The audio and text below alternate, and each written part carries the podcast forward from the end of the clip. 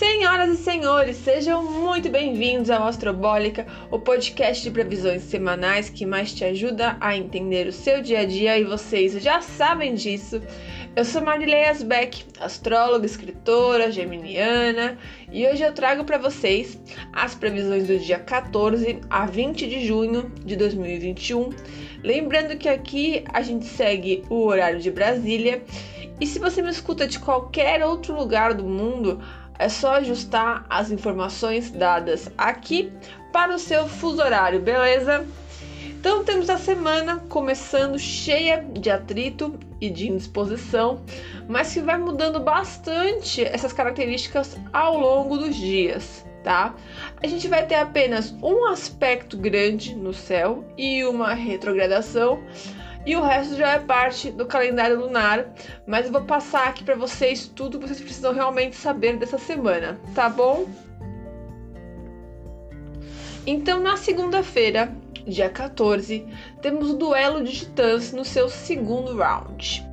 É o encontro que dá a cara de todo esse 2021, que é a quadratura entre Saturno, que está em Aquário, e Urano, que está em Touro. Só que dessa vez Saturno está retrógrado. E esse movimento já pede naturalmente um momento de revisão, de análise. Então imaginem Saturno que carrega todas as nossas responsabilidades, os compromissos, os deveres, revisando as nossas prioridades todas tá? E do outro lado, Urano vem transformando, atiçando, se indignando, mostrando o desejo de dar uma grande reviravolta aí, né? Então, Aquário tem dois planetas regentes, tá? Que são uh, Saturno e Urano. Então, Saturno está na sua energia natural, mas ao mesmo tempo confrontando com Urano, de quem vem da mesma natureza que ele, né? E Aquário, que é o signo de origem deles, né, vem falar do coletivo, da sociedade. Então essa análise que eu estou fazendo aqui, ela tem um impacto maior em grande escala, tá? Astrologia mundial, na nossa sociedade, na nossa política, muito mais do que no nosso próprio umbigo.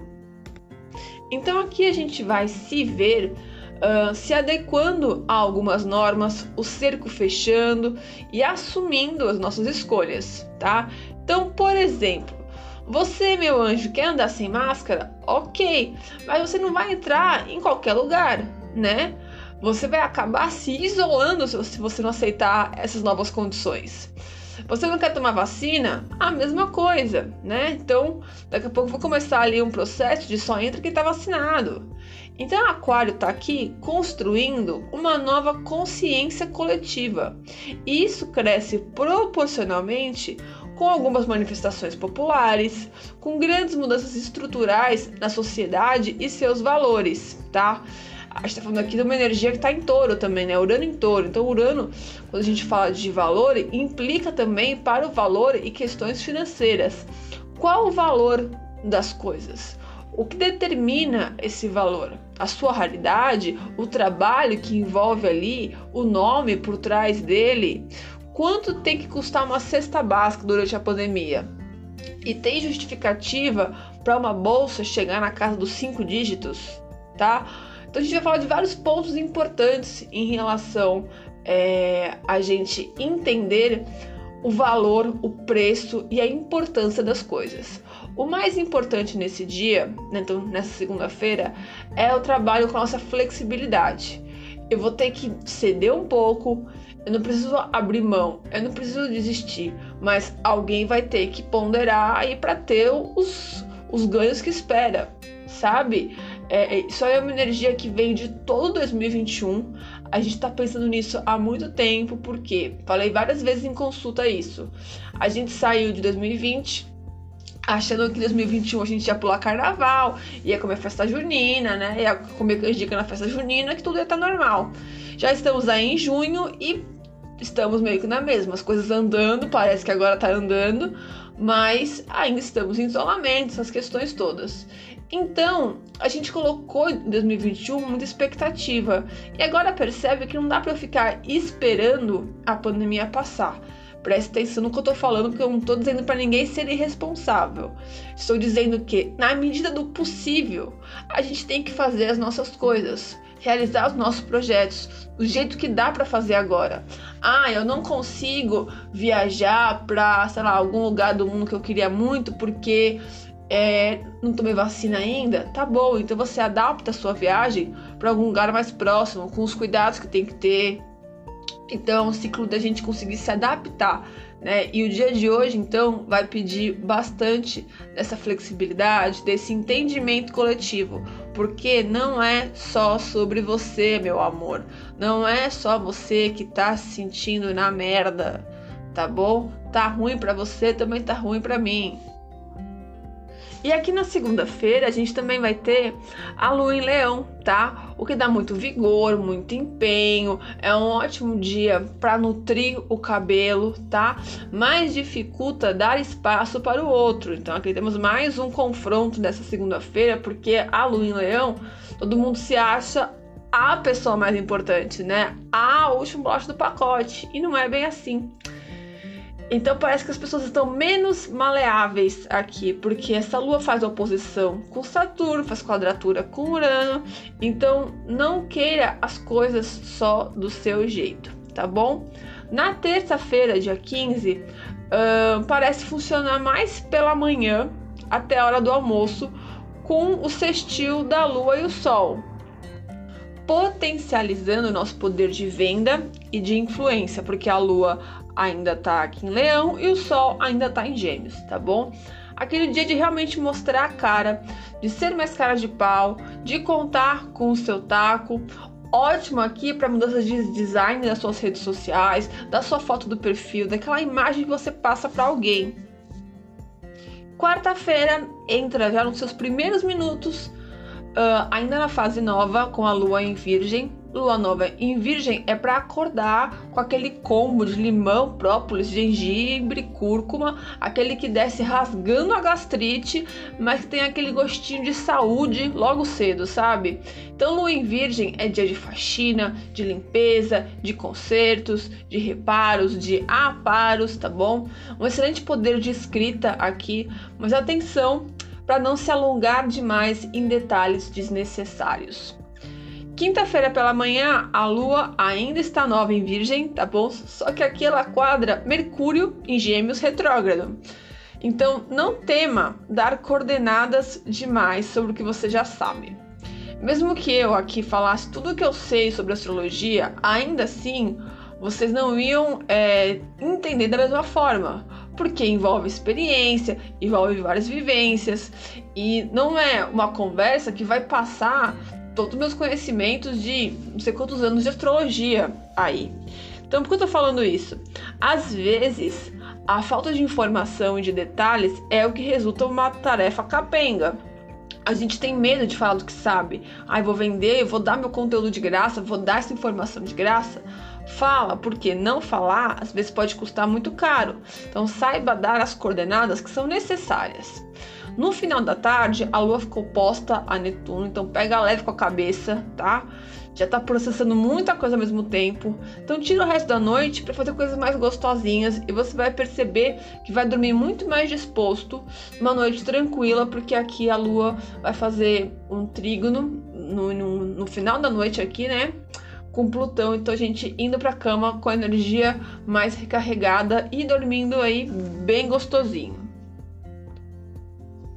Aí sim, na sexta-feira, a lua fica crescente de madrugada. Lua crescente é o fermento que chega na massa, tá? É o volume das coisas aumentando, ficando mais ativa, mais enérgica, aceleradas e com melhor desempenho. Antes da gente sair da cama, a lua já entra em Libra, tá? Então a lua crescente em Libra é aspecto de reuniões bem-sucedidas, onde as coisas se ajustam, a gente fica muito mais gentil, muito mais solícito. A nossa, nossa popularidade, perdão, ela tá em alta aqui com o sextil de Marte em Leão. Então não tenha preguiça de tirar o moletom e passar uma imagem bonita, né, de fazer as coisas bem feitas, com capricho, nada aqui mais ou menos na sexta-feira, tá? Sábado, a Lua encontra Saturno e Mercúrio, ambos retrógrados, ainda pela manhã, E são aspectos aí de quem se mostra disposto a fazer alguns sacrifícios nesse comecinho de final de semana. Sabe aquele programa que parece ser muito programa de índio, mas que você quer fazer para não ficar chato com alguém?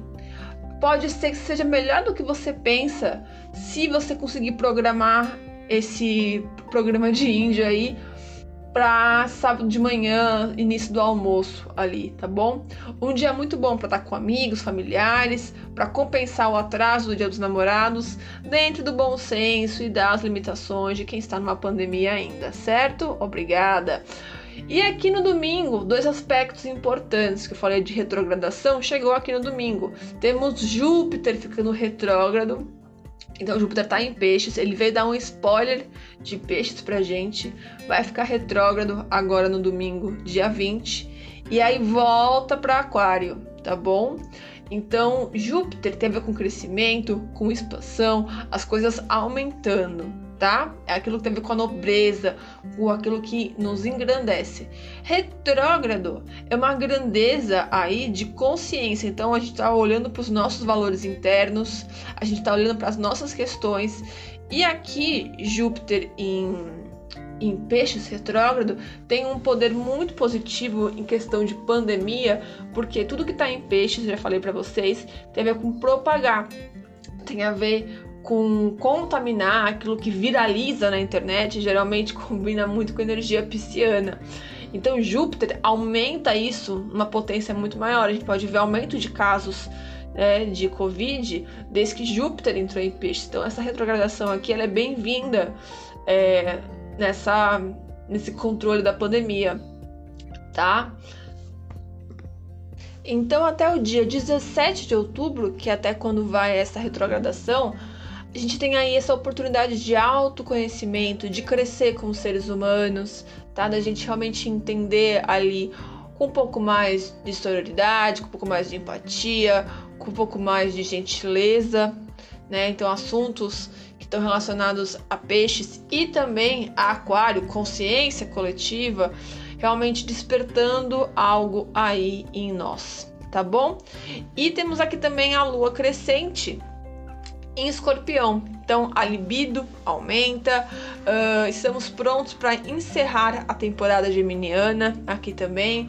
Aquele dia de terminar a série, focar em jogos de estratégia e descansar para o sol em câncer que vai entrar na manhã seguinte. A lua fora de curso vai, vai acontecer aqui em três períodos. Primeiro na terça-feira, dia 16, um período longo, então preste atenção das 2h28 da tarde até a meia-noite e 1 da quarta-feira, tá? Então temos um período grande aí.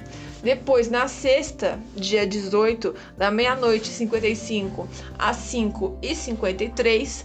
Se você acorda antes das 5 e 53 na sexta-feira, vale aí configurar, deixar mais um alarme, mais um despertador para não perder a hora. E domingo, dia 20, um periodinho curto ali, né, que é a entrada da lua, a saída da lua em Libra para entrar em Escorpião, das 7h52 da manhã às 8h57 da manhã também. Tá bom? Meus amores, espero que vocês tenham gostado. Uh, eu agradeço de novo a confiança no meu trabalho e durante a semana a gente se fala lá no Instagram, dos nossos grupos de WhatsApp, de Telegram. Uh, e é isso. Então, um beijo e até semana que vem.